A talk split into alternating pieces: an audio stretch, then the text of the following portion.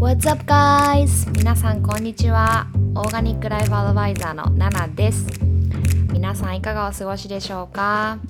いつもポッドキャスト聞いてくださってありがとうございます毎週木曜日日本時間で金曜日ですね。ポッドキャスト更新中です。オーガニックライフスタイルっていうありのままの心地よく自然に生きるライフスタイルのコーチングをしているんですけども主に食や健康美容マインドセットをメインにこちらのポッドキャストではお話ししています。アメリカ・カリフォルニア・ロサンゼルスからナナがお送りしております。皆さんもうポッドキャストの購読はお済みですか？購読すると毎週自動的に新しいエピソードがダウンロードされます。ドライブ中や電車の中家事をしている時料理をしている時リラックスしながら聞いてくださいね。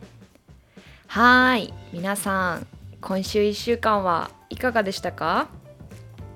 えー、私はこちら現地で 現地でっていうかあの LA で、えー、私のカンパニーをですねこうあの企業拡大するためにバンバンあのいろんなプロジェクトとともに動いています。あの私は本当にアイディアとかやりたいことがですねポンポンポンポン出てきてしまう。ほんと山ほどあるのでもう奥ぐらい奥って奥は言い過ぎだね。もうそんぐらいあるんじゃないかっていうあの、域なんですけども、はい、なんかこう、自分が自分自身です、あの、そこについていけてない感じがあるので、あまだこうね、風のようには生きていけてないけど、こう時代の流れは、こう風感が強まっているなって、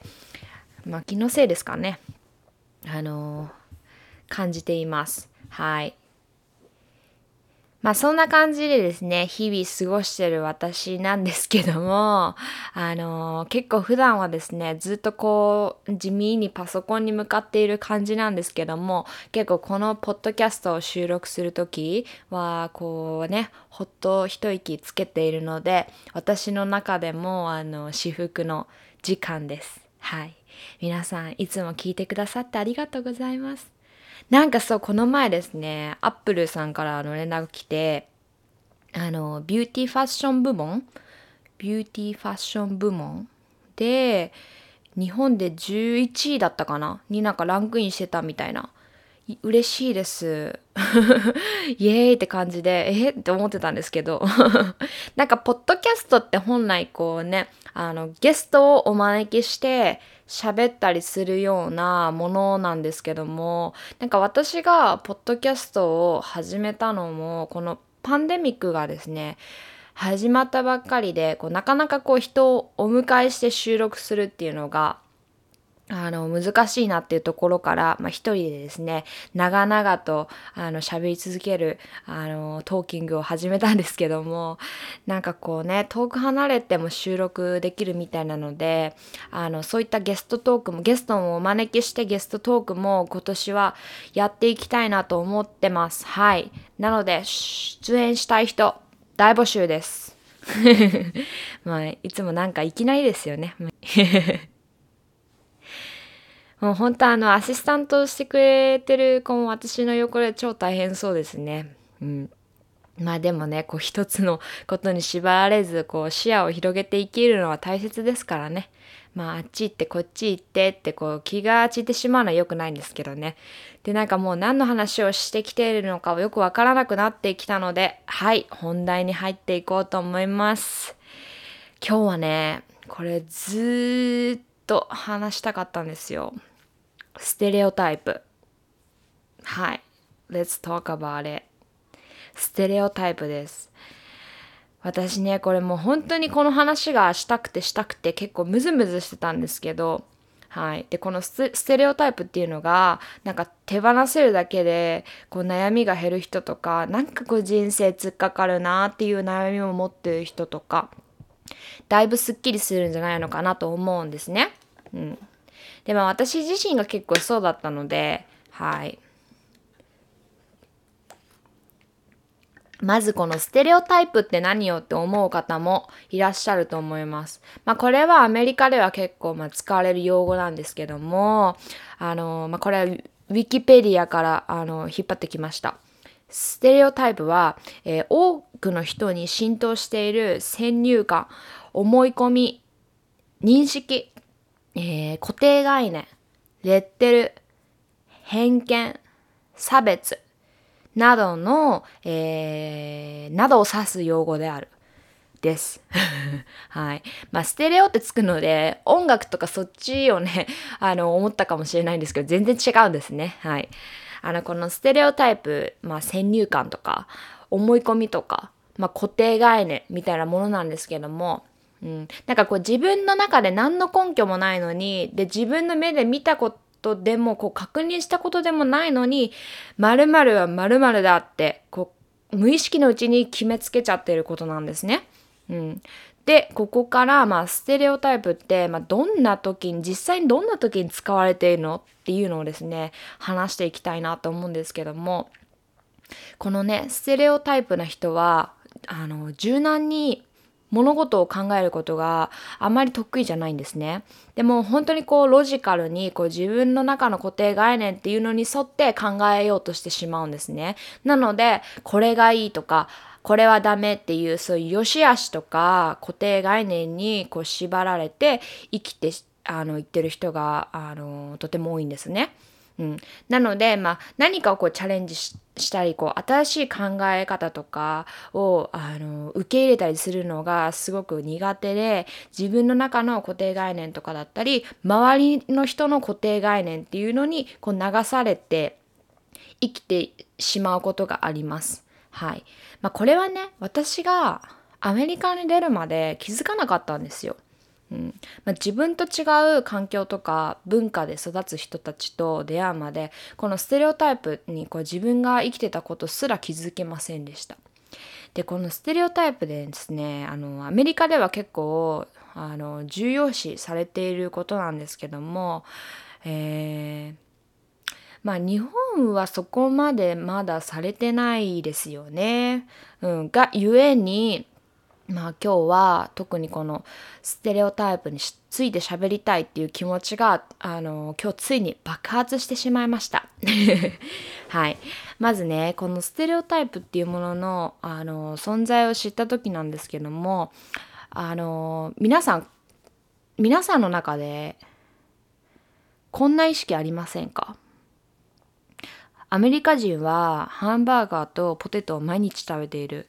イタリア人はパスタとピザのイメージ。インド人はカレー。みたいなことがね。まあそれがその国の例えば代表的な料理とかそういう意味での意識だったらいいんですけどもあの逆にこれはどうですか？日本人は寿司大好き。寿司を毎日食べている。まあ、そんなん本当じゃないと思いますよね。っていうのが前者のアメリカ人はハンバーガーとポテトを毎日食べているイタリア人はパスタとピザのイメージインド人はカレーっていうねあの皆さんの中であるであろうこうイメージにも言えることなんです。はい。まあ私はね、こうアメリカにあの来たばっかりの時に、あの誰もほとんどほとんど知り合いがいない地だったので初めましての人にこう出会うことが多くて、まあ、知り合いがねあの本当にいなかったのであの、まあ、初めまして初めましての機会が多かったんですけどもでも自己紹介の時とかにあの私は日本人っていうとなんか寿司とかポケモンとか侍とか言われることが超その率が超高かったんですよね。で私そもそも寿司そんなに好きじゃないしポケモン見たことないし侍っていつの時代よみたいなことをずっと思ってたんですけどもなんかそういったこう日本人ってこうだみたいなだか固定概念が結構ステレオタイプだったりします。まあ、必ずしもその人たちが嫌味で言ってるわけではないんですよ。うん、ただねこう日本について僕は知ってるよ私は知ってるよっていうアピールをしたかっただけだとは思うんですけども、まあ、なんかそういったねこう無意識の時にあのこのステレオタイプっていうのが出たりするんですね。でこれは日本ではめちゃくちゃあります。はい、あのストレステレオタイプがあることでこう自分がうん自分自身をこう人と比べてしまうような性格だったり比較癖がとにかくあったり自分は誰誰よりこう怠っているとか、まあ、そういったこうマインドになりがちなのかなって私は今日あの思ったのではいそれについてこのエピソードでは話していこうと思います。うん。まあ、とりあえず、あのー、私はこれはステレオタイプだっていう言葉を、あのー、リストアップしたのでそれをですねあの読み上げてもしそのワードがこう自分の中で突っかかっているっていう人がいたらあのすっきりするようにですねもう私のあのアドバイスも兼ねてお話ししていきたいなと思っています。はい。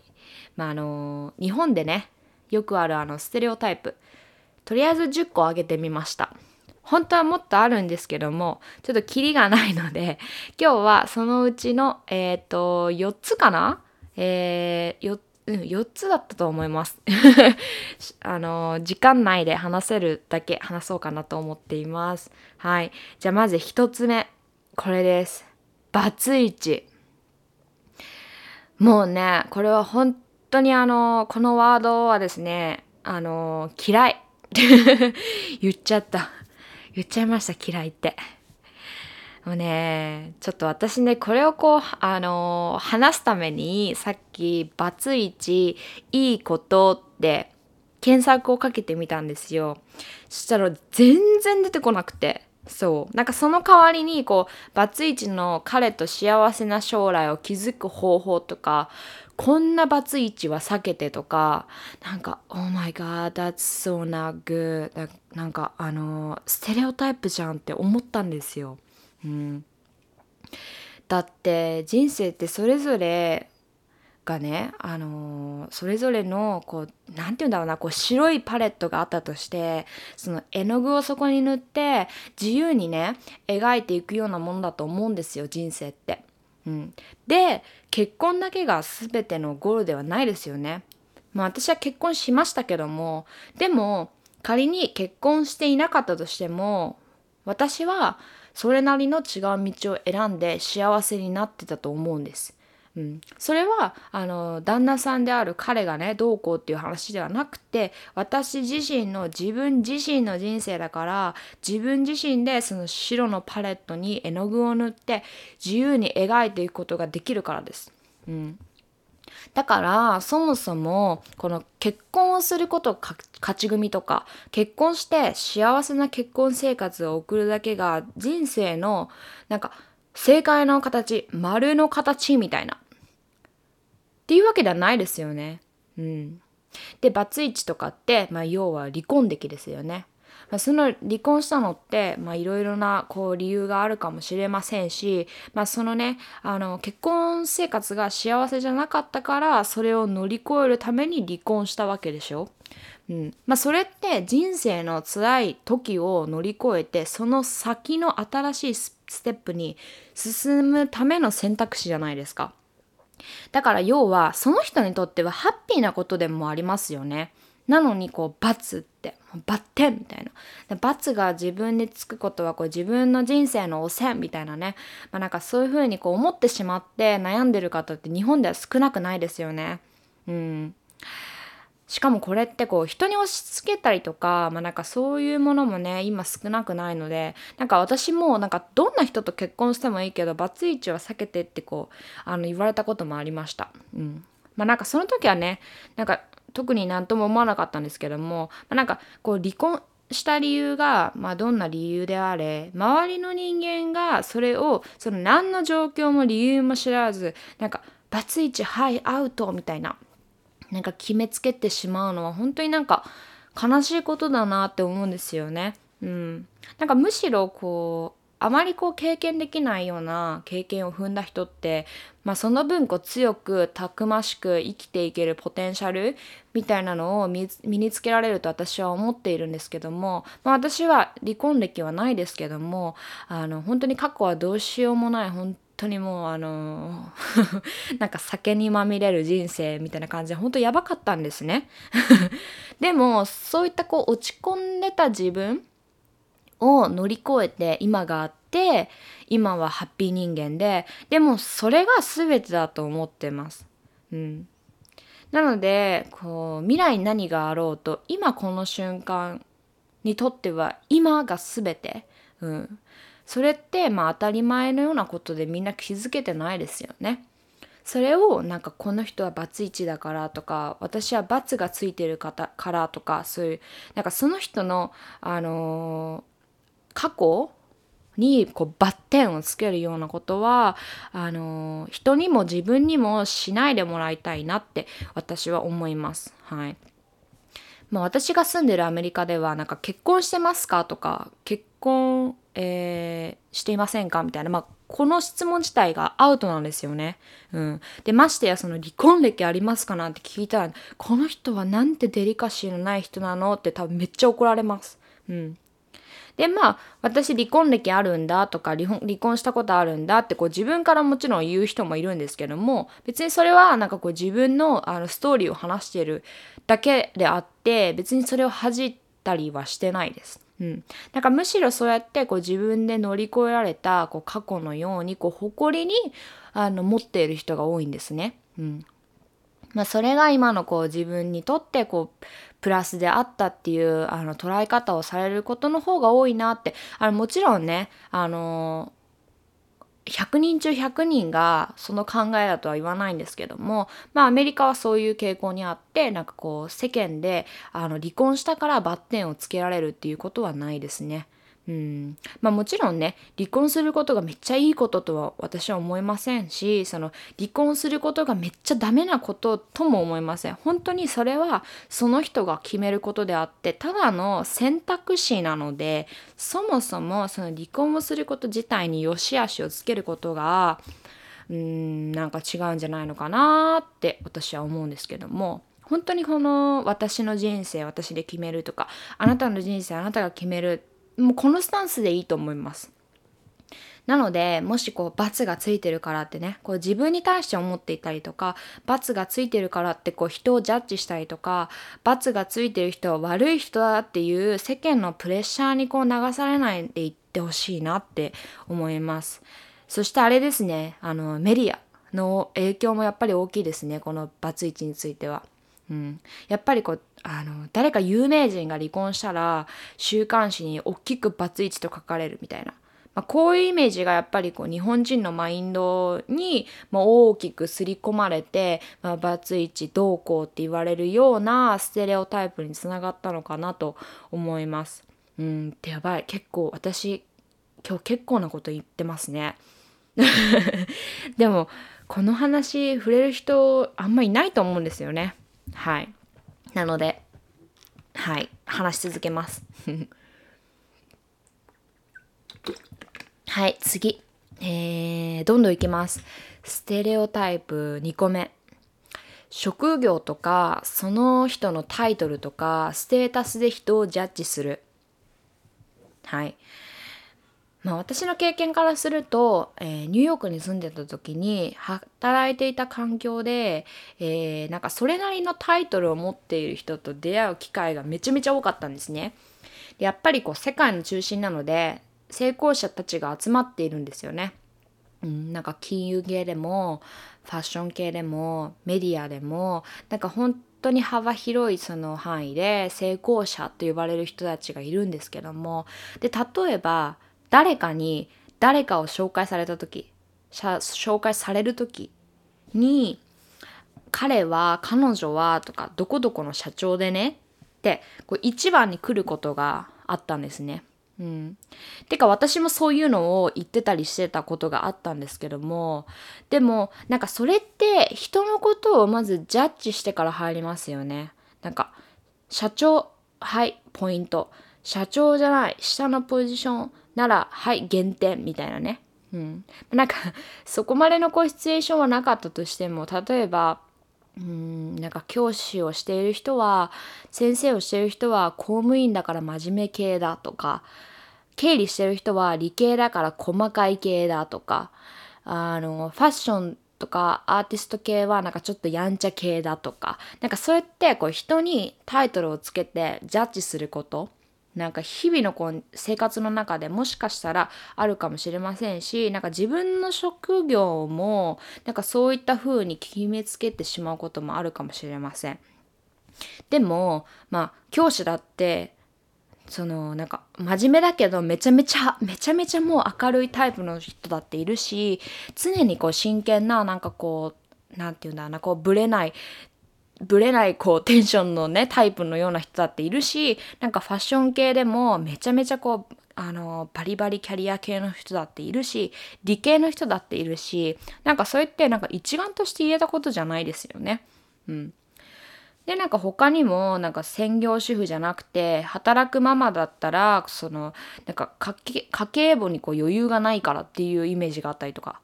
じゃなくて本当に仕事大好きキャリアママかもしれないしそれはその家庭のお話であって突っ込むことではないですよね。うん、なのでそうやってあの人をねこうタイトルから見るようになるとやっぱりこう自分も辛くなってしまったりします。うんまあ、なぜかっていうと、あの人をねそういう風にタイトルで見るとやっぱり自分のこともタイトルで見るようになってしまうんですよね。うん、なんか自分のこともなんか今自分がいる環境とか状況とかこう自分のことをねあのジャッジしてしまうのでなんかそもそもこういつでも大切なのはこう自分がどんな環境にいてもその環境でこう一生懸命やれることをする。でそれを生きがいと感じられるようにする。なんかそもそも自分が今していることがなんか好きなのか好きじゃないのかとか心ではどう感じているんだろうとかなんかそういったところにフォーカスしてあげるだからうんそれこそこう平社員だろうが社長だろうがなんかその自分がそのポジションで満足してるかしてないかなんか全ては自分の心次第なんですよね。なのでそういった世間のレッテルっていうかまあこれはステレオタイプですね。うん、なんかそれはそこまで関係ないんですよね。うん、むしろそういう、あのー、人やこう自分をそのタイトルとかステータスで良し悪しをつけてしまうだけで本当にめちゃめちゃあの視野がね狭まります。うん、例えば今ニートしててアルバイトしてるだけの人でももしかしたら10年後ミリオネアになってるかもしれない。うん、だって誰しもがスタートはゼロですよね。だから本当に今のあの状況で人をジャッジすることもうその自分をジャッジすることもしなくて大丈夫です。うん、なんかそしあのそれそしてこの無意識にそのジャッジをしているかしていないかとかした時にまあそれをね気づけるだけで、あの、視野は大きく広がったりもしますのではいまあ don't judge yourself って感じです本当にあの自分のこともあの人のこともタイトルでジャッジしないようにしてください しないようにしてくださいってなんか命令みたいになっちゃうからなしないようにしてみたら人生楽になります はい次えー、ステレオタイプ3つ目。ジェンダー。もうこれは、えー、生物で、生物じゃない、性別ですね。はい。まあ、これはね、こう、時代とともにどんどんこう変わってくればいいなと思っていることではあるんですけども、うん、まあ時代が流れるからとか、まあ変わるっていうわけだけではないので、本当に私たちの意識がね、まずは、あのめっちゃこれに関しては大切だなと思っています。はい。まあアメリカでなんかこうジェンダーのステレオタイプでよく言われるのはなんか女の子はピンク男の子はブルーみたいなね。そう。で日本にもあの小学生にはトレードマークであるランドセルがあって女の子は赤男の子は黒ってあると思うんですけどもあでも今カラフルになってるのかな。ちょっと私はその辺はよくわからないんですけどもうんなんか私が子供の頃あのー、多分クラスになんか一人赤でもない黒でもないランドセルの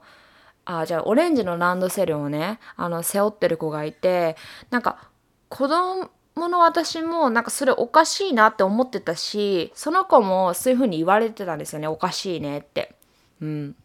でもなんかその子はそんなに気にしてる様子もなくてなんかもうあっからかーんとした明るい子だったんですけどもなんか今考えたらその子自身もその子のママもすごいなって思ってうん。なんか今だったらそういうねあのランドセルの色ってに縛りはそこまでなくても当時私が小学生だった時ってなんか本当にもう赤か黒みたいな超ビッグディールだったのでなんかそれをあのその固定概念っていうのを気にせずにその子の好きなカラーオレンジのランドセルを背負わせてあげていたあのあの子のママはすごいなって今思うんですよね。うん、だって私赤全然好きじゃなかったですし私はあのオレンジのランドセルを背負っているその子が羨ましいなってなんか正直に、まあ、子供ながら思っていました。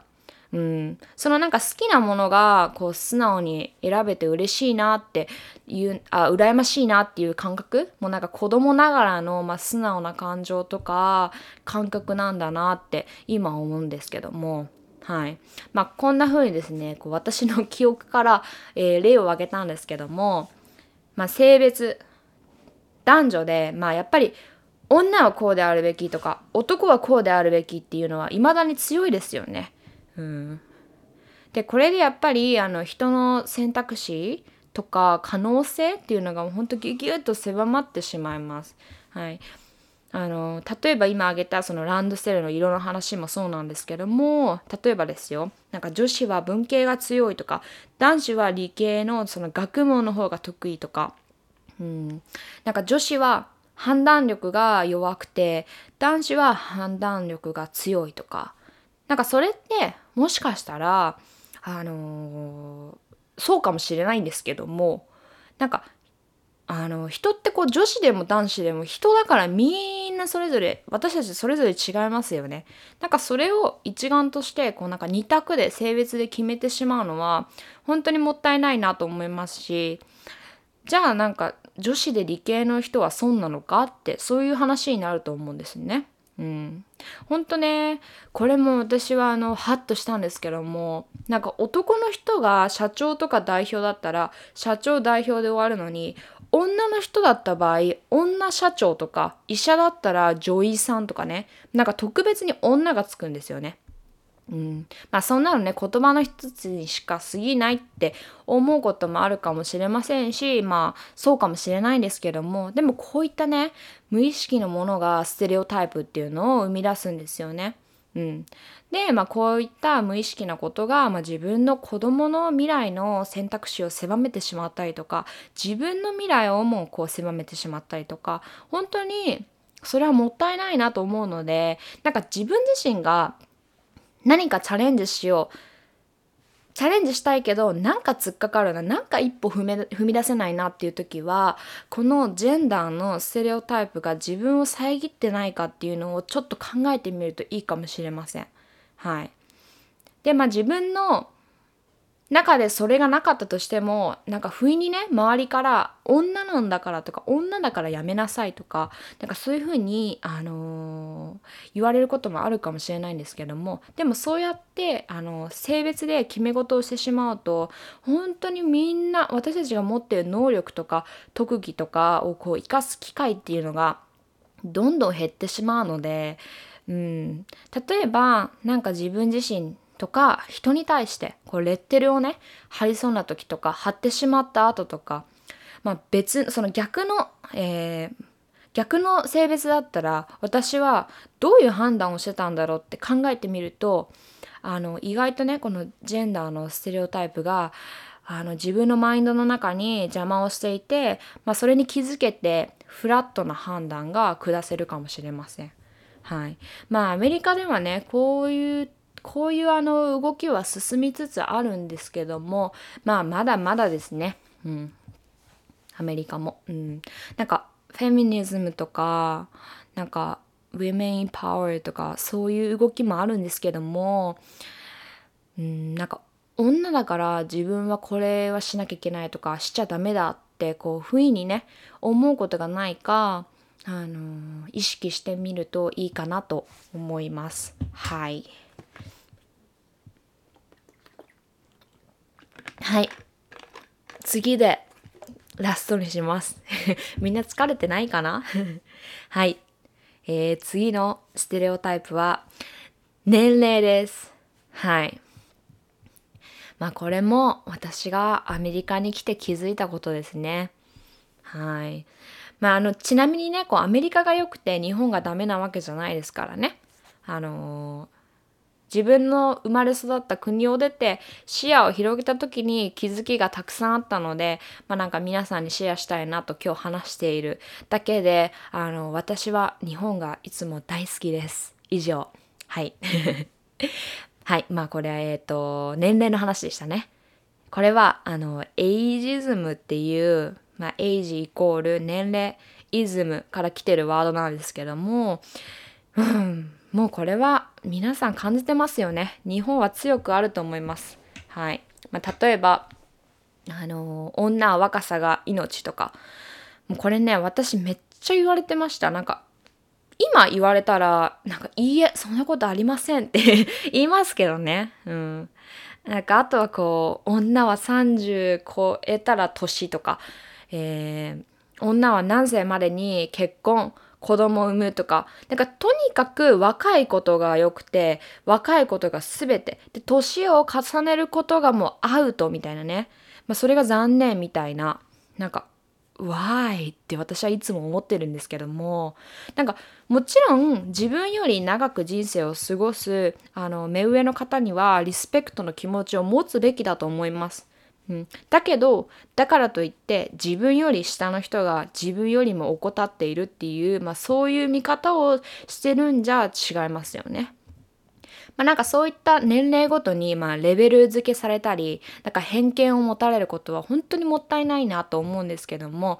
日本では本当にこれは根強いなと思います。うん、なんか例えば日本でアイドルとして活動するには若くなきゃいけないとか20うん二十何歳よくわからないですけど、まあ、超えたらもう年とかね、うん、なんかそういったところに根強くあったりとかなんかこう逆に自分の年齢でジャッジされることももしかしたらあるかもしれません。はい、なんか私はアメリカにいることで年齢を聞かれることももうないんですけどもなんか最近奈々ちゃんもう年だねって言われたことがあってあの単純にね純粋に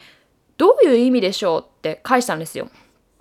で、なんかそれを私に、あの、ナナちゃんもう年だねって言った人も何の悪気もないんですよね。で、私が、それってどういう意味でしょうってこう返したことで、相手も、え、どういう意味なんだろう？みたいな考えて、も二人で笑ってたんですけども、うん。まあ、あの、その時にね、こう、あの、さらっと、年齢で人をジャッジしちゃダメよみたいな感じで、まあ、言ったんですけどもなんかその人があの悪い人とかじゃなくてなんかそういう風にこうマインドの中で年齢で人を決めつけることに慣れてしまっているんですよね。うん、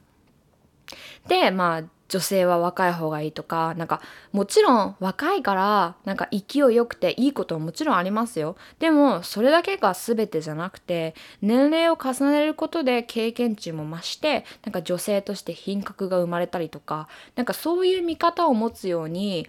なればなんか年齢を重ねることも楽しみになると私は思ってるんですよね。私は本当にこれはあの胸を張って言えます。本当に年齢は気にすることないな。うん。なんか年だからもうダメだとか遅いとか、なんかそういったマインドが何かをチャレンジする時に一番に来るなら、それは手放して大丈夫です。はい。もう数字ってね、あ、数字っていうか年齢ただの数字なので、